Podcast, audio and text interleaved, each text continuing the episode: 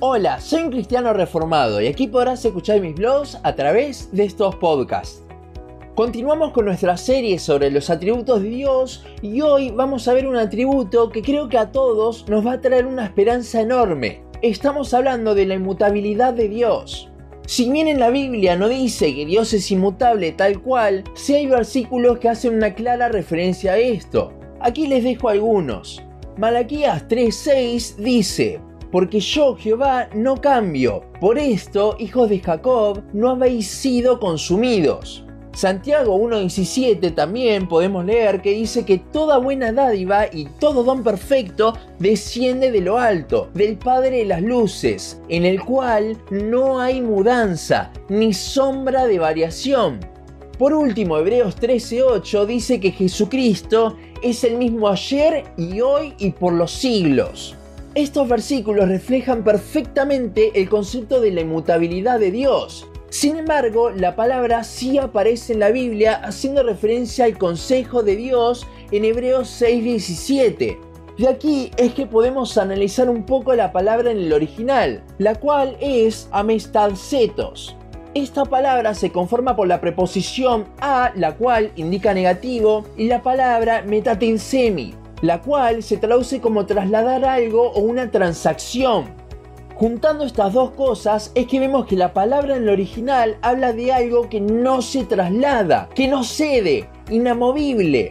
Sin embargo, hay una diferencia con este concepto, porque esto habla de que algo no va a cambiar por ningún agente externo. Pero ¿qué pasa de un agente interno? Muchas veces hablamos de personas con convicciones fuertes que no las van a cambiar por ninguna razón. Sin embargo, por algún pensamiento interno que tengan, ellas mismas pueden cambiar de opinión. No es así con Dios. La inmutabilidad de Dios, basada en los versículos que leímos arriba, va contra todo agente externo e interno. Dios no cambia su forma de pensar bajo ningún punto de vista. También en estos versículos podemos ver que la inmutabilidad de Dios no hace solamente referencia a su forma de pensar, sino a su esencia. Él en sí mismo nunca cambia. Recordemos lo que hablamos en cada podcast de la serie. Un atributo de Dios posee todo el resto de atributos y viceversa, con lo cual cada atributo de Dios es inmutable. ¿Qué significa esto? Significa que su santidad es inmutable, que su amor no cambia, que su poder no deja de ser, y así con cada atributo. A su vez, al estar todos los atributos en su máxima expresión en Dios, y al ser todos los atributos inmutables, podemos decir que todos sus atributos entonces siempre van a estar en su máxima expresión, nunca disminuirán. Esto no significa que Dios siempre tenga que mostrar su poder, por ejemplo, en su máxima expresión.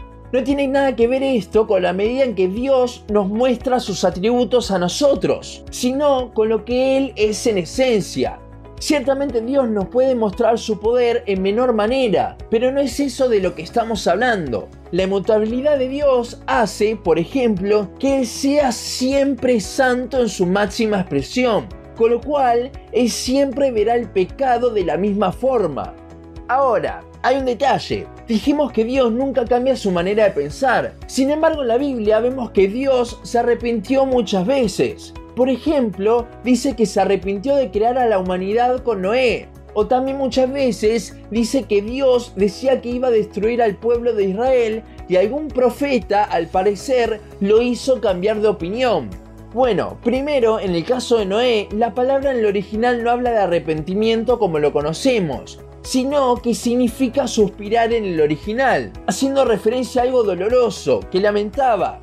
Dios no se arrepentía de haber creado la humanidad, sino que le dolía ver a su creación así de distanciada, así de caída. Habla de un lamento por las personas que él hizo. Luego tenemos los casos de Israel, por ejemplo, Éxodo 32 y Números 14, donde Dios le dice a Moisés en ambas ocasiones que destruiría a Israel, pero Moisés intercede y Dios no lo destruye. La respuesta de la santidad y la justicia de Dios contra el pecado debería ser siempre la destrucción. Pero recordemos que Dios es a su vez misericordioso. Entonces, en ambas ocasiones Dios muestra su respuesta a su santidad y justicia como una demostración de lo que debería hacer. Pero él no se olvidó de su misericordia en ese momento. Esto iría en contra de todo lo que estuvimos hablando de que cada atributo posee al resto.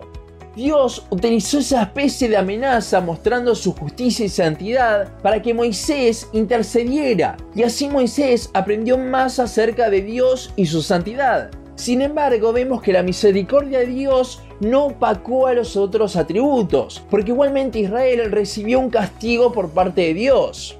Es como con Adán y Eva. Dios le dijo que si comían del fruto morirían. Ahora, la misericordia de Dios no hizo que mueran en ese momento, sino que muriesen 900 años después. Además, en ese momento de comer el fruto, sí murieron de cierta forma, pero no de la forma que estamos acostumbrados, sino de una forma espiritual, ya que fueron desterrados del Edén, donde la presencia de Dios se movía en libertad. Fueron separados de Dios, como dice Romanos 3 la misericordia de Dios actuó haciendo que no mueran físicamente también en ese momento para darles tiempo a que se arrepientan y resuciten espiritualmente por la gracia de Dios y el sacrificio que Cristo haría cerca de unos 4.000 años más tarde. Esto mismo pasa con cada persona naciendo con naturaleza pecaminosa. Dios no los mata en el momento de nacer, sino que es paciente esperando a que su juicio venga y sus hijos se arrepientan. Volviendo al tema, podemos decir sin lugar a duda que Dios no se arrepiente, ya que si esto fuese así, al arrepentirse, significaría que había algo que Él no sabía por lo que se tuvo que arrepentir. O también estaríamos diciendo que Dios no es perfecto ya que se tuvo que haber equivocado para haber arrepentido. La inmutabilidad de Dios nos habla de su perfección en cada uno de sus aspectos. Al comenzar esta serie hablamos de que en el Evangelio se manifiestan todos los atributos de Dios. Entonces, ¿cómo se ve la inmutabilidad de Dios en el mismo? Bueno, primero y principal, si Dios no fuese inmutable tendríamos un problema, porque el maravilloso plan de Dios para revelarse por medio de la salvación del hombre hubiese cambiado en el medio. Si bien el plan de Dios es desde la eternidad, la primera profecía al respecto la vemos en Génesis 3, desde ese momento en la caída del hombre hasta Cristo pasaron más de 4.000 años. Si Dios cambiase de pensar, creo que habría cambiado su plan varias veces en tanto tiempo. Pero no. A lo largo de la Biblia podemos ver un solo y perfecto plan, el cual solo es posible porque Dios es inmutable. Otra cosa es que el hecho de que Dios no cambie su manera de pensar significa que lo que pensó en un principio es lo mismo que piensa ahora, con lo cual su pensamiento, su palabra, siempre es actual. La palabra de Dios, bien interpretada, es actual en cualquier contexto, con lo cual todo el pensamiento que hoy en día tienen muchas iglesias modernas de que la Biblia se quedó vieja entre comillas, en varios aspectos es totalmente errado y va en contra de la esencia misma de Dios. Esto también nos muestra que el Evangelio que una vez predicaron los apóstoles es el mismo que salva sin alteraciones hoy en día.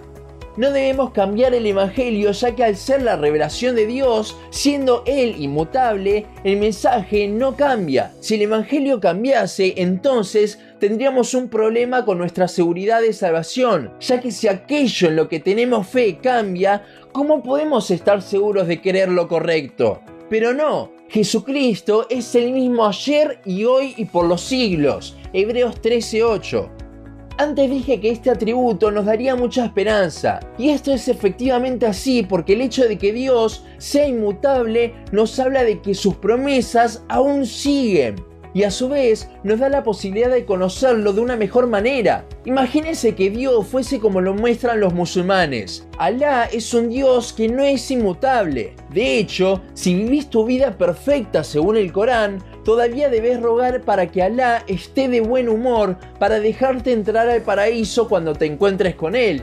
Sin embargo, en Dios tenemos nuestra seguridad garantizada y podemos ir con seguridad a su palabra para conocerle sabiendo que el mismo Dios allí revelado es el que vive en nosotros y con quien nos encontraremos algún día. Cristo es la roca inamovible, nada nos debe dar más confianza que eso.